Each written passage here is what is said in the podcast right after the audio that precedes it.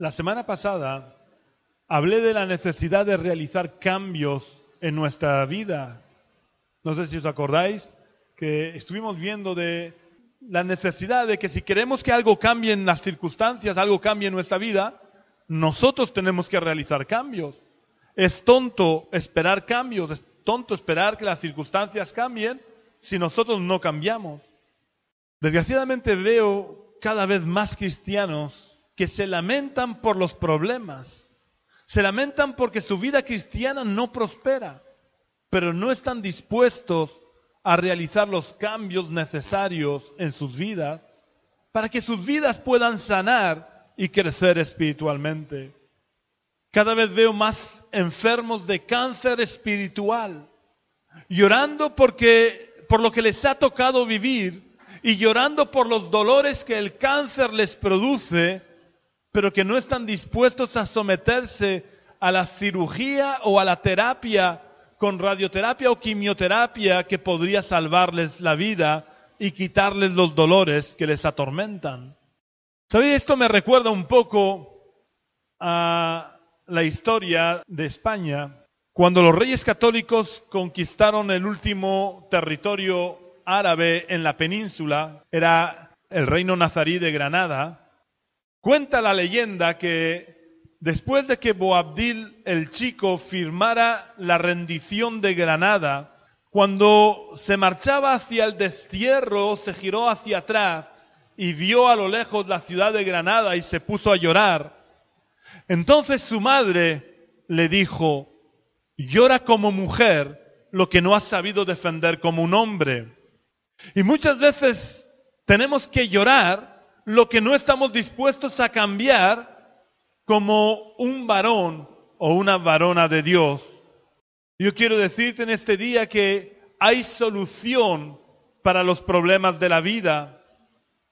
Y con esto no quiero decirte que la vida vaya a ser de color de rosa, pero si aplicamos a nuestra vida los principios del reino de Dios, la mano del Dios Todopoderoso nos sostendrá en medio de los problemas. Quiero empezar leyendo la receta que Jesús nos dio para sanar cualquier cáncer espiritual que estemos sufriendo, para que no necesitemos llorar ni por nuestra situación, ni por el dolor que el cáncer pueda producirnos. La receta del médico de los médicos se encuentra en el Evangelio de Mateo capítulo 7, versículos 24 al 27. Este es el final del Sermón del Monte. Y Jesús les dice a sus oyentes y nos dice a cada uno de nosotros en esta mañana, a cualquiera pues que me oye estas palabras y las pone en práctica, lo compararé a un hombre prudente que edificó su casa sobre la roca. Descendió la lluvia, vinieron ríos, soplaron vientos y golpearon contra aquella casa, pero no cayó porque estaba cimentada sobre la roca. Pero a cualquiera que me oye estas palabras y no las practica, lo compararé a un hombre insensato que edificó su casa sobre la arena. Descendió la lluvia, vinieron ríos, soplaron vientos y dieron con ímpetu contra aquella casa y cayó y fue grande su ruina. Vamos a orar al Señor. Oh Dios, queremos darte las gracias por tu palabra en este día, Señor. Nunca nos cansamos de darte las gracias por tu palabra, porque tu palabra es el alimento de nuestra alma. Tu palabra es la luz en medio de las tinieblas. Tu palabra es el faro que nos guía hacia el buen puerto, Señor. Tu palabra es todo lo que necesitamos eh, para poder vivir nuestra vida cristiana. Señor, pero yo quiero pedirte en esta mañana que podamos cumplir con estas palabras que el Señor Jesús dijo Oh Dios, que podamos tomarnos esta medicina para el alma. Oh Dios, que verdaderamente edifiquemos nuestra vida sobre la roca, porque pongamos en práctica lo que tu palabra dice, Señor. Oh Dios, danos oído atento a tu voz para obedecerte. Ayúdanos a no ser tardos para oír y tardos para obedecerte, sino, Señor, que nuestros ojos estén puestos en ti nuestros oídos atentos a tu voz y que te obedezcamos, Señor. Padre, yo te pido, Señor, que tú tengas el control de todos mis pensamientos. Te pido, Señor, que tú puedas hablar a través de mí. Que yo solo sea el canal a través del cual tú hables. Que yo sea tu boca en este momento, en este lugar, Señor. Oh Dios, que la palabra que tú tienes en tu corazón para tu iglesia en esta mañana, tú puedas ponerla en mi corazón y en mi mente para que pueda salir a través de mi boca, Señor. Pon guarda mi boca, Señor. Guarda la puerta de de mi boca, Señor. Para que a través de mí solo salga tu palabra que es viva y eficaz y más cortante que toda espada de dos filos. Y te pido que en esta mañana tu palabra pueda realizar la obra para la cual tú la envías y pueda ser espada, Señor, que parta el corazón y haga separación y pueda entresacar lo precioso de lo vil. Yo te pido, Señor, que tú puedas hablarnos en este día y por la autoridad del nombre de Jesús, yo reprendo, ato y echo fuera de este lugar toda influencia del maligno. Yo quebranto el poder de las tinieblas y todo espíritu inmundo que quiere impedir que tu palabra sea recibida, oh Dios. Yo lo reprendo y lo ato por el poder y la autoridad del nombre de Jesús. Declaro este lugar bajo la unción de tu Santo Espíritu y te pido, oh Dios, que tu Santo Espíritu vivifique tu palabra en nuestros corazones, en el nombre de Jesús. Amén. Quiero resaltar que a todos por igual nos va a caer encima la lluvia. Contra todos nosotros vendrán los ríos y soplarán y golpearán los vientos contra toda nuestra vida. Todos, con esto lo que quiere decir el Señor es que todos vamos a tener multitud de problemas y dificultades que tratarán de hundirnos, que tratarán de destruirnos espiritualmente, porque Satanás se lo viene para robar, matar y destruir. Posiblemente estés pensando en este momento, sí, sí, pero la lluvia que cae sobre mi tejado es más fuerte que la que cae sobre el tuyo. O quizás pienses, los ríos que están golpeando contra mi vida son más caudalosos y más impetuosos que los que van contra tu vida. O los vientos que golpean mi casa son más huracanados que los que golpean tu casa. Si este es tu pensamiento, quiero decirte que siempre lo que nos pasa a nosotros nos parece mucho más grave, mucho más importante que lo que le pasa a los demás. Así que como esto suele ocurrirnos a todos, quiero contarte una anécdota que quizás ya hayas escuchado, pero que la voy a contar porque ilustra perfectamente esto que estoy diciendo. Cuentan que un cristiano que siempre se estaba lamentando de sus problemas, siempre se estaba quejando contra Dios porque la cruz que él tenía que llevar era más pesada que la que los demás hermanos llevaban. Así que una noche Dios se le apareció y lo llevó en sueños a una sala, una sala muy grande que estaba llena de cruces. Y Dios le dijo, deja tu cruz ahí en ese rincón y coge la cruz que tú quieras. Así que el cristiano dejó su cruz y fue examinando las cruces que había en la habitación. Vio la cruz de, su pastor, que parecía más pequeña que la suya, pero cuando la intentó levantar vio que pesaba mucho más que la que él llevaba. Así que la dejó y siguió buscando.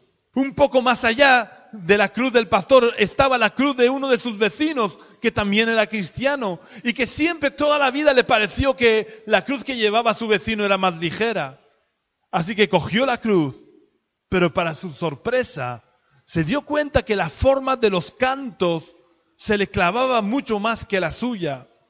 Así que la dejó. Y siguió buscando y probando cruces y una a una fue desechando todas las cruces que había en la habitación, hasta que por fin encontró una que le pareció la más ligera, le pareció la más cómoda de llevar, la que menos daño le, producía. Así que se volvió a Jesús y le dijo, esta es la cruz que me voy a quedar, porque es la más llevadera de todas las que hay aquí en la habitación. Así que Jesús, con una sonrisa, le contestó, esa era la cruz que tú llevabas cuando entraste a este lugar.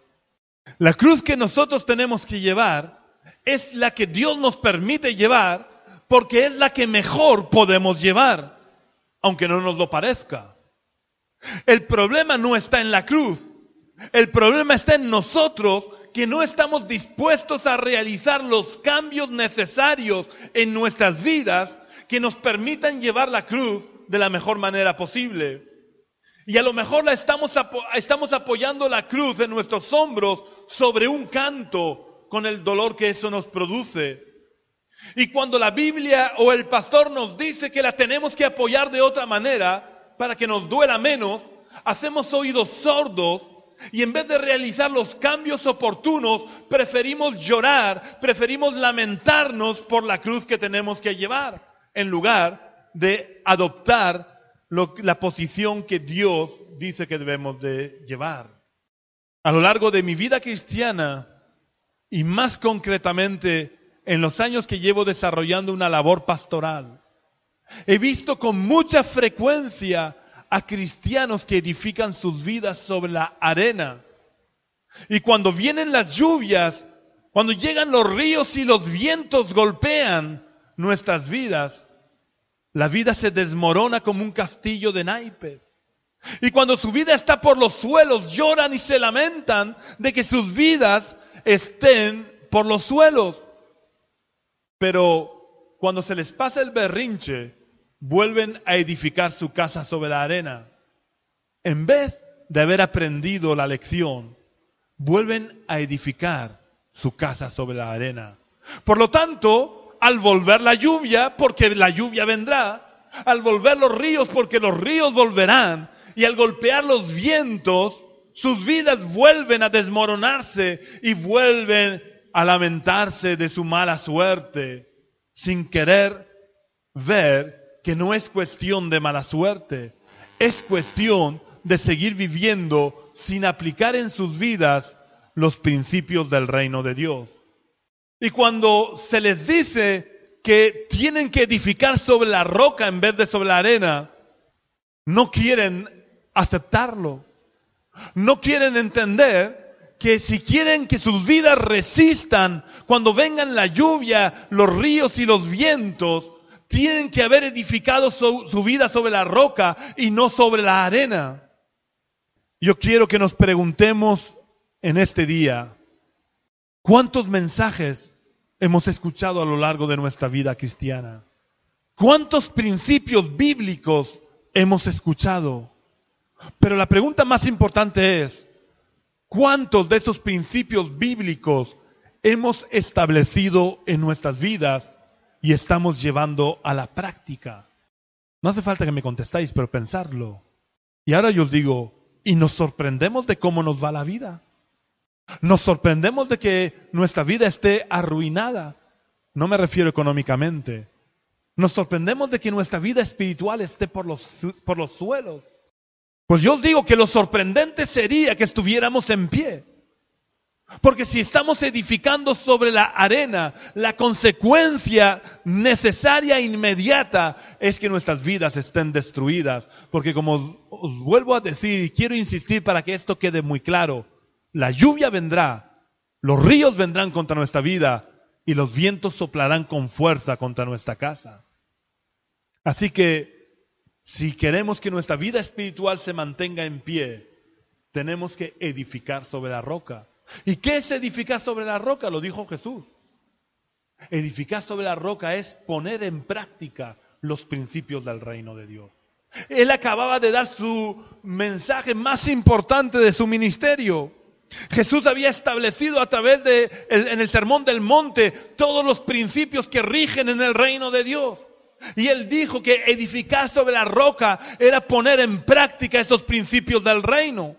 Yo no puedo pretender que mi vida se mantenga en pie cuando venga la tormenta, cuando venga la lluvia, cuando vengan los vientos, si no estoy dispuesto a poner en práctica los principios del reino en mi vida. Yo quiero que leamos lo que dice el apóstol Santiago en su carta, en el capítulo 1 y versículo 22. Sed hacedores de la palabra y no tan solamente oidores, engañándoos a vosotros mismos.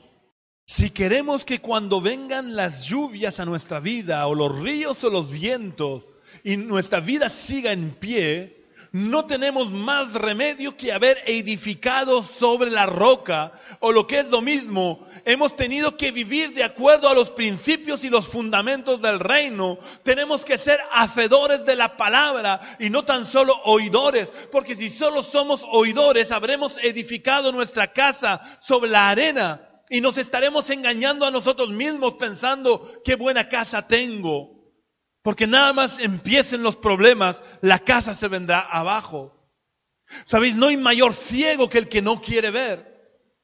Y somos ciegos cuando nosotros nos engañamos a nosotros mismos y pensamos que podemos tener éxito, entre comillas, en nuestra vida viviendo fuera de la voluntad de Dios. Porque cuando yo no establezco los principios y los fundamentos del reino de Dios en mi vida, estoy viviendo fuera de la voluntad de Dios. Creo que es tiempo de dejar de ser niños malcriados que solo saben lloriquear, patalear y tener rabietas en vez de solucionar sus problemas. En vez de llorar como una mujer, lo que tenemos que hacer es defender lo que Dios nos ha dado. En vez de llorar como mujer, lo que tenemos que hacer es buscar la solución a los problemas y la solución a los problemas está poniendo los principios del reino de Dios en nuestras vidas es vivir conforme a lo establecido por Dios en su palabra. Porque cuando vengan las lluvias, porque vendrán las lluvias aunque vivamos bien. Vendrán los, ríos aunque hayamos puesto los principios del reino en nuestras vidas. Vendrán los vientos, pero Dios será escudo alrededor de nosotros y Él nos sostendrá. Imaginaros ahora que yo soy un constructor y que tengo los materiales y las herramientas suficientes para construirme una casa por completo. Pero yo que soy un poco cómodo, me limito a levantar los cuatro muros de alrededor. Pero no pongo el techo porque claro, el techo supone un trabajo extra. Tengo que levantar andamios, construir columnas que sostengan las vigas, poner bovedilla y por encima tengo que arriesgarme a poner tejas. Y eso es mucho trabajo para mí. Así que decido construir mi casa haciendo solamente las cuatro paredes de alrededor. Pero claro, llega el otoño y con el otoño llegan las lluvias. Y mi casa se inunda. Y cuando mi casa se ha inundado me pongo a llorar y a lamentarme porque todos mis muebles y electrodomésticos se han mojado y se han echado a perder por causa de la lluvia. Yo os pregunto, ¿qué pensaríais de mí? ¿No pensaríais que soy tonto? ¿No pensaríais, el problema te lo has buscado tú, porque no has, cuando pudiste hacer el techo no lo hiciste? Pues eso que pensamos en, en lo natural es lo que hacemos en nuestra vida espiritual. Muchas veces los problemas que tenemos son consecuencia de no haber puesto en práctica la palabra de Dios. Los problemas que, que arruinan nuestra vida, porque ya digo que problemas los tenemos todos, pero la diferencia entre que los problemas arruinen nuestra vida o no está en que nosotros hayamos establecido en nuestras vidas los principios del reino de Dios.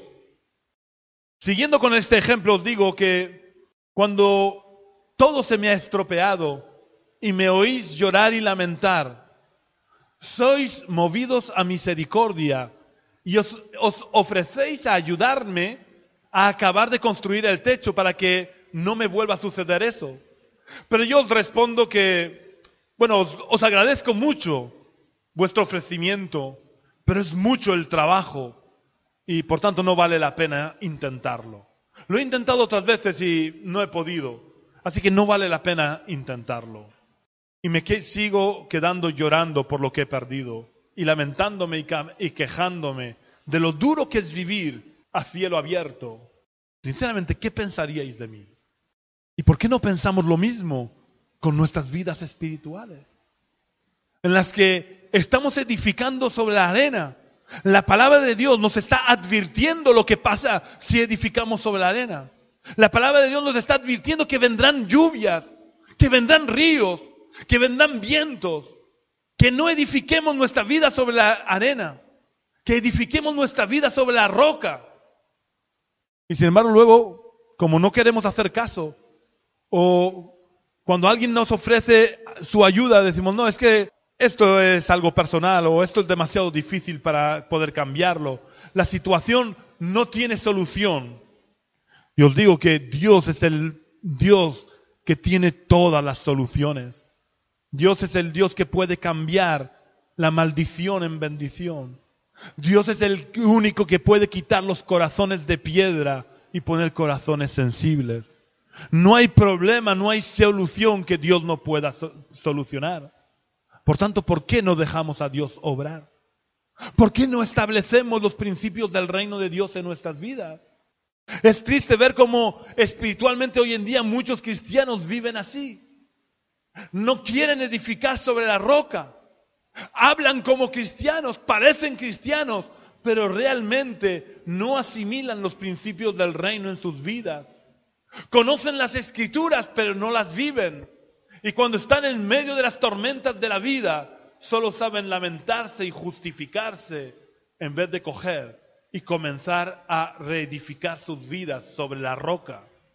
Los principios del reino no son para conocerlos, son para vivirlos. Sin embargo, hoy en día abundan más los cristianos que conocen los principios del reino que los cristianos que viven conforme a los principios del reino. Y las consecuencias de esta falta de vivencia de los principios del reino son que hay tantas familias destruidas en las iglesias. Por culpa de que no se están estableciendo los principios del reino en nuestras vidas, hay tantos divorcios entre los cristianos y tantos recasamientos en las iglesias. Por no querer edificar sobre la roca, por no querer establecer los principios del reino de Dios en nuestras vidas, hace que hayan tantos cristianos que arrastran cadenas a lo largo de todas sus vidas.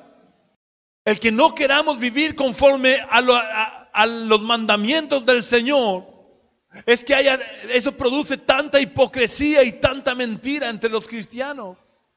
Es por eso que cada vez es más difícil diferenciar a los cristianos de la gente del mundo, porque no estamos dispuestos a pagar el precio de establecer los principios del reino en nuestras vidas.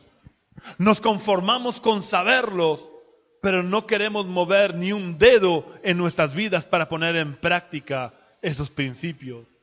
Y luego nos lamentamos del estado espiritual de nuestra vida. Luego decimos, no, es que no puedo. Es que tú no sabes por dónde tengo que pasar. Tú no sabes lo que tengo que vivir. No, es verdad, yo solo sé lo que yo vivo. Pero lo que sí sé es que Dios ha prometido que Él pelearía nuestras batallas si nosotros edificamos nuestras vidas sobre la roca. Quiero que leamos lo que Jesús le dijo a la mujer que fue pillada en adulterio. Vamos a leer en el Evangelio de Juan, capítulo 8 y versículo 11. Ella dijo, ninguno, Señor.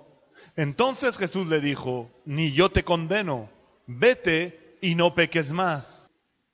Esta mujer estaba viviendo un drama. Había sido pillada en el momento de cometer el adulterio. Según la ley de Moisés, esta mujer tenía que morir apedreada y ella lo sabía muy bien.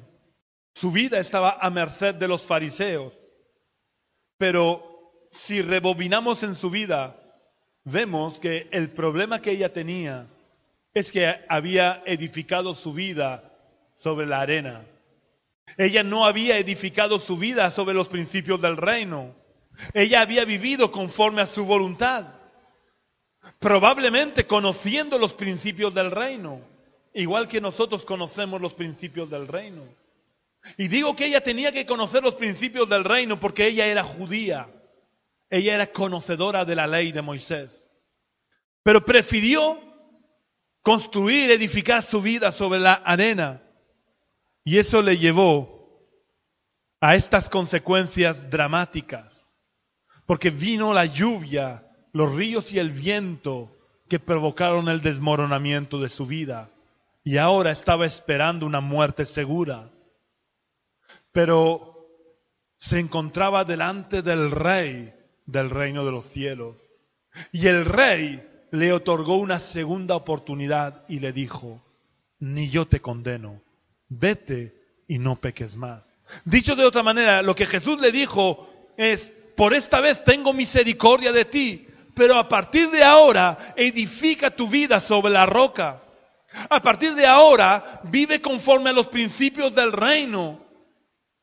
Lo que sabes con tu mente, llévalo a la práctica en tu vida. Y ella, a diferencia de la mayoría de los cristianos de hoy en día, escuchó la voz del rey y le obedeció. Y a partir de ese momento ella se convirtió en una de las discípulas de Jesús, viviendo, edificando su vida sobre la roca y poniendo en práctica en su vida los principios del reino. ¿Sabéis cuál fue la continuación de su vida a partir de este momento? Nunca más volvió a ser pillada en, el adulterio. Nunca más su vida volvió a correr el peligro por haber sido pillada en adulterio. Porque su vida la había corregido y la había edificado sobre la roca. El problema está que nosotros hoy en día cuando leemos en la palabra de Dios los principios del reino, decimos, bueno, este no, no quiero, o entre comillas, no puedo. Y digo entre comillas porque Pablo dice, todo lo puedo en Cristo que me fortalece. Pero nosotros que somos más listos que Pablo decimos, no puedo. Y los vamos aparcando. Y leemos, no dirás falso testimonio, no mentirás. Y bueno, esto, cuando me haga falta decir alguna mentirijilla, la diré. Leemos los principios de no dejando de congregarnos como algunos tienen por costumbre. Bueno, esto lo cumpliré cuando pueda. Cuando dice que tenemos que tratar a nuestra esposa como vaso más frágil. Bueno, esto, esto era válido para aquel entonces. hoy en día no, porque hoy en día las mujeres son tan fuertes como nosotras, no son vasos más frágiles. Cuando leemos que si no tratamos a nuestra mujer como vaso más frágil, nuestras oraciones no son escuchadas, digo, bueno, Dios es bueno y Dios me escuchará de todas maneras. Y así podría seguir poniendo ejemplos de principios del reino que no estamos estableciendo en nuestras vidas y que buscamos excusas y justificaciones y luego cuando viene la tormenta contra nuestra vida, entonces nos lamentamos. Y entonces Dios no nos dice lo que le dijo la, mujer, la madre de Boabdil, porque Dios nos ama más que la madre de Boabdil amaba a su hijo Boabdil. Y no nos dice, llora como mujer lo que no has edificado como un hombre por el amor que nos tiene y porque Él quiere aún darnos una oportunidad más. Si estamos escuchando en esta mañana es porque Dios quiere darnos una oportunidad más para cambiar nuestra vida, para dejar de edificar sobre la arena y que edifiquemos sobre la roca. Yo quiero en este día que reflexionemos de verdad acerca de nuestra vida. ¿Cómo está nuestra vida espiritual? ¿Cómo está en cada área de nuestra vida? ¿Creemos de verdad y siendo sinceros que esa es la voluntad de Dios para nosotros? ¿O vamos arrastrando los problemas, consecuencias de que nuestra vida no ha sido edificada sobre la roca? Y cuando han venido las lluvias, los ríos y los vientos contra nuestra vida, nuestra vida se ha derrumbado y ahora no sabemos qué hacer para enderezarla. Pues si estamos en esta solución, en esta situación, quiero decirte que hay solución. El Señor te dice cómo enderezar tu vida. Para empezar tenemos que acabar de derribar, destruir, arrancar y arruinar todo lo que en nuestra vida eh, no ha sido edificada sobre la roca. Y una vez hayamos arruinado, derribado, arrancado todo lo que no está edificado sobre la roca, comencemos de nuevo a edificar nuestra vida sobre la roca. Esto no es fácil. Yo no os digo que sea fácil, porque esto implica crucificar nuestra carne con sus pasiones y deseos. Esto implica nadar a contracorriente. Esto no es fácil, requiere de valor, requiere ser un varón o una varona de Dios. Lo más, cómodo es no hacer nada, es no cambiar nada y seguir lamentándonos y seguir lloriqueando como una mujer. Lo que no hemos sabido edificar como un varón o una varona de Dios sobre la roca, acabará cayendo. Por tanto, no esperemos a ese momento. Rectifiquemos. Si estamos vivos, tenemos tiempo y Dios nos está dando la oportunidad porque se avecinan tormentas como nunca antes han habido. Y tenemos que estar edificados sobre la roca. ¿Crees que los problemas que tienen, que tienes, son grandes y graves? Pues te digo que no son nada con lo que ha de venir. La vida cristiana no es para cobardes o para comodones. La vida cristiana es para valientes dispuestos a pagar el precio de asimilar en nuestras vidas los principios del reino.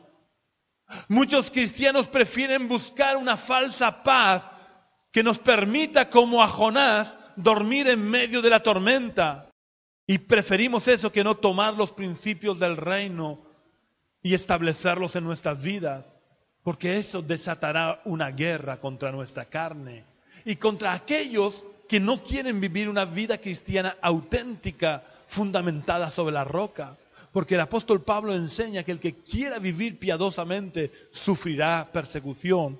Y él dice también a los Gálatas que de la misma manera que el hijo de la esclava persiguió al hijo de la promesa, así nosotros vamos a ser perseguidos por aquellos que no quieren que sus vidas sean establecidas sobre la roca, porque prefieren la comodidad de edificar sobre la arena, porque para edificar sobre la arena no hay que hacer nada, empiezas a poner ladrillos y ya está, pero para edificar sobre la roca primero tienes que cavar hasta encontrar la roca madre, y una vez encontrada la roca madre, entonces puedes edificar.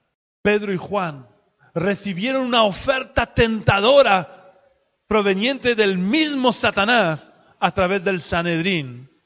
El Sanedrín les dijo a Pedro y a Juan, si dejáis de predicar en el nombre de Jesús, tendréis una vida tranquila. Pero ellos no vendieron los principios del reino por tener una vida tranquila.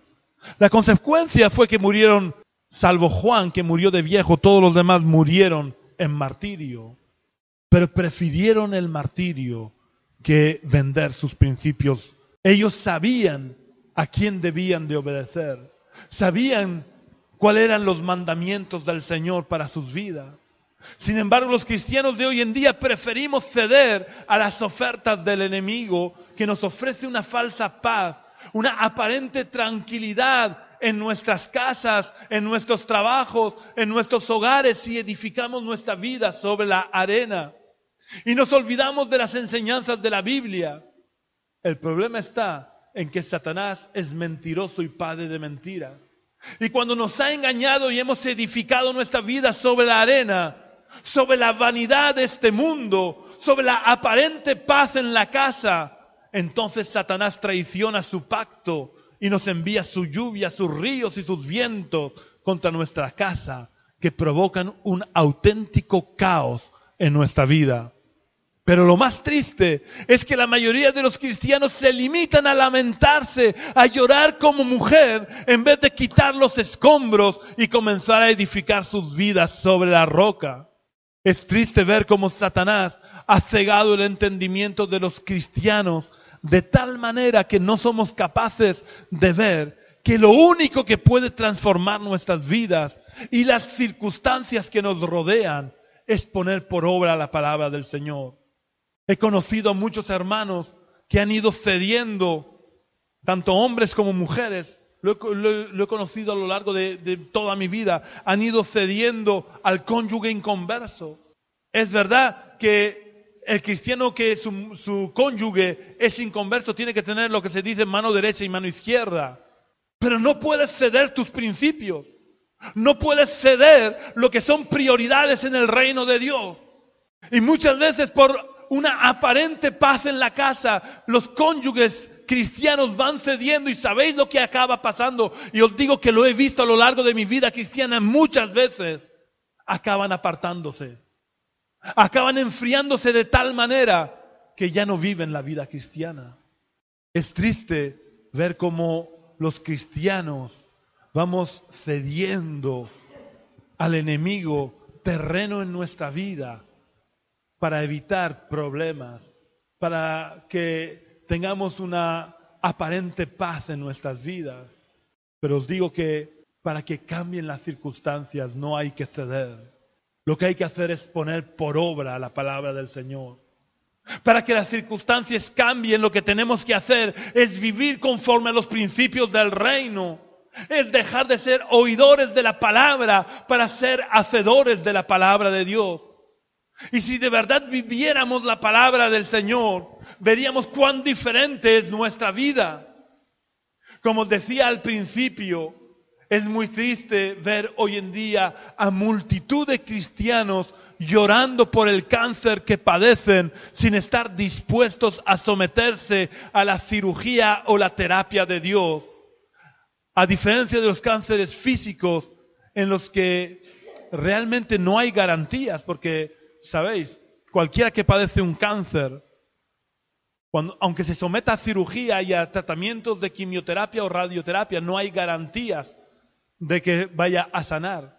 Es verdad que en muchas ocasiones se logran sanidades, pero no hay ninguna garantía de que el cáncer no se vaya a reproducir.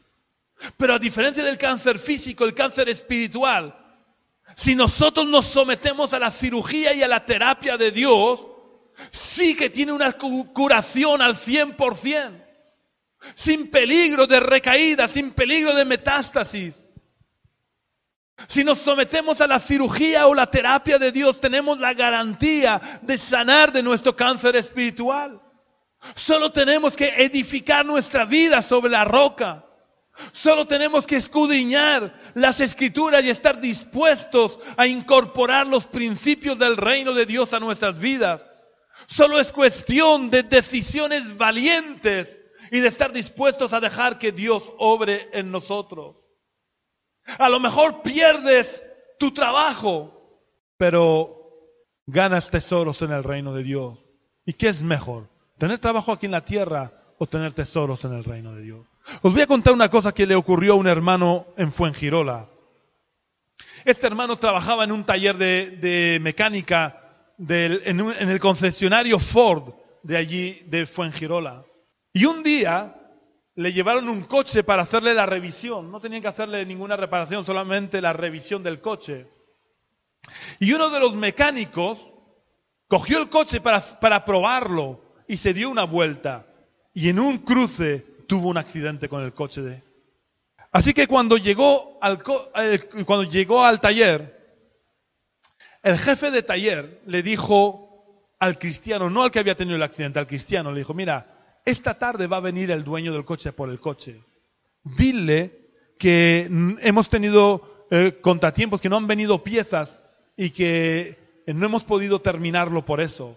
Que vuelvan otro día. Y a este hermano le dijo, mire, eh, yo soy cristiano y no voy a mentir. Entonces el jefe de taller se puso por las nubes despotricando y habló con el dueño del concesionario y el concesionario habló con, con el cristiano y le dijo, cuando venga el dueño del coche le vas a decir esto. Y él le dijo, no, yo no voy a mentir. Y entonces el dueño del taller le dijo, como tengamos problemas con, con ese hombre, será tu responsabilidad y pagarás las consecuencias. Y él le dijo, estoy dispuesto a pagar cualquier consecuencia, pero diré la verdad. Esa tarde llegó el dueño del coche y le dice, sonriente a, este hermano, buenas, mire, vengo por mi coche. Y este hermano le dijo, mire, venga usted, venga, que le voy a enseñar su coche. Y le enseñó el coche con el golpe que había recibido. Y le dijo, mire, eh, uno de nuestros mecánicos eh, haciendo, probando el coche, tú ha tenido un accidente, pero usted no se preocupe, que nosotros evidentemente corremos con los gastos de la reparación. Y el, hombre se puso serio y le dice, por favor, quiero hablar con el dueño del concesionario. Este hermano, pues un poco apesadumbrado pensando en la que se le venía encima, lo llevó al dueño del concesionario. Y ese hombre le dijo al dueño del concesionario, mire, le felicito. Dice, porque pensaba que me iban a engañar. Dice, porque yo estaba en el cruce cuando mi coche tuvo el accidente. Y yo vi el accidente. Y estaba esperando que ustedes me mintieran para denunciarles. ¿Sabéis? El cristiano este ahora es el jefe de taller del concesionario. Porque no vendió sus principios por un trabajo. Estaba en peligro y era un padre de familia con, creo que son tres hijos. Y no le importó poner en peligro por mantenerse firme en los principios del reino. Y Dios lo recompensó. Pero aunque no lo hubiera recompensado, ¿sabéis? Daniel estuvo en el foso de los leones y Dios cerró la boca de los leones. Pero ¿cuántos hermanos nuestros han muerto devorados por los leones? Y tanto Daniel como los que murieron devorados se mantuvieron firmes a los principios del reino. No importa cuál sea la consecuencia de mantenernos firmes en los principios del reino, pero tenemos que vivir conforme a los principios del reino. Eso no quiere decir que no vayamos a tener problemas, quiere decir que la diestra de Dios nos sostendrá. Quiero terminar haciéndonos la pregunta de, ¿vamos a seguir edificando nuestra vida sobre la arena o vamos a edificar sobre la roca? Es nuestra decisión. Pero entendamos que tarde o temprano caerá la lluvia sobre nuestras vidas. Vendrán los ríos y los vientos soplarán con fuerza contra nuestra vida. Y de la respuesta que hayamos dado a la pregunta de sobre qué vamos a edificar nuestra vida, dependiendo de cuál haya sido la respuesta, nuestra vida se zarandeará, pero seguirá en pie o caerá como un castigo, como un castillo de naipes. Quiero insistir que no es cuestión de bonitas palabras. Estoy tan cansado, os digo de verdad, estoy tan cansado a lo largo de mi vida cristiana de oír palabras bonitas, a escuchar promesas, o escuchar también es que la situación que vivo es tan complicada. No es cuestión que busquemos excusas o justificaciones para decir que no podemos edificar sobre la roca. Todos podemos edificar sobre la roca. Porque todos tenemos que obedecer al Señor. Solo es cuestión de decisiones valientes y arriesgadas, como tomó este hermano de decir la verdad. Tenemos que tomar las decisiones valientes de edificar sobre la roca. Porque al final, si edificamos sobre la roca, se producen en nosotros los frutos apacibles de justicia. Que el Señor nos bendiga y nos ayude a obedecerle y a poner en práctica sus mandamientos y los principios que Él ha, ha establecido en su palabra. Vamos a orar al Señor. Oh Dios, queremos darte las gracias porque tú eres fiel, Señor. Porque aunque nosotros seamos infieles, tú permaneces fiel. Tu diestra nos sostiene, Señor. Podemos decir con absoluta sinceridad, Ebenezer, hasta aquí nos has ayudado. Oh Dios, y sabemos que no solo nos has ayudado hasta aquí, sino que vas a seguir ayudándonos, vas a seguir a nuestro lado, vas a seguir fortaleciéndonos si nosotros edificamos nuestra vida sobre la roca. Yo te pido, Señor Jesús, que nos ayudes a no ser oidores de tu palabra. Haz de nosotros hacedores de tu palabra. Ayúdanos a remangarnos, Señor, y a cavar hasta encontrar la roca. Oh Dios, y edificar nuestra vida sobre la roca. Quita las excusas, Señor, quita las justificaciones. Ayúdanos a dejar de lamentarnos, Señor, de lloriquear y que podamos poner la solución, que podamos, Señor, desescombrar nuestra vida y edificar sobre la roca. Espíritu Santo, yo te pido en este día que tú traigas convicción de pecado y arrepentimiento para que nos arrepintamos de todo el tiempo que hemos perdido llorando y lamentándonos por lo que tenemos que vivir en lugar de coger y edificar nuestra vida sobre la roca. Yo te pido, Señor, que tú hables a tu iglesia. Yo te pido, Espíritu Santo, que tú nos ayudes a buscarte, que nos ayudes a fortalecernos en ti, en el poder de tu fuerza, para poder edificar con valor sobre la roca, Señor. Oh Dios, que cuando salgamos de este lugar no se nos olvide tu palabra, sino que tu, tu, palabra como martillo golpee nuestro corazón hasta que se parta, Señor, y tú puedas poner un corazón sensible a la voz de tu Espíritu. Yo te pido, Señor, que nos ayudes a vivir la vida cristiana no cuando estamos aquí reunidos, sino en nuestras casas, Señor. Que implementemos en nuestras vidas los principios del reino. Oh Dios, y vivamos, Señor, poniendo en práctica tu palabra, edificando nuestra vida sobre la roca. En el nombre de Jesús. Amén. Si deseas conocer más acerca del amor de Dios hacia tu vida, si quieres saber mejor lo que Jesús hizo por ti en la cruz, o si necesitas consejería pastoral, toma boli y papel, porque te vamos a decir las tres maneras en que puedes contactar con nosotros. La primera y más importante, visitando la iglesia Génesis. acudiendo a nuestras reuniones en Cartagena, en el barrio de los Dolores de Cartagena, en la calle Río Júcar número 19 bajo. Esta calle está a las espaldas del Colegio Nuestra Señora de los Dolores, situado al lado de donde se pone el mercadillo los jueves. Nuestra reunión principal es el domingo a las 11 de la mañana. Si quieres visitarnos, serás muy bienvenido. La segunda manera de contactar con nosotros es a través del teléfono llamando al número 607 426 127. Y la tercera es visitando nuestra página web iglesiagenesis.yindo.com. La repito deletreándola lentamente. iglesiagenesis.j.i.m.t.o.com. Que Dios te bendiga.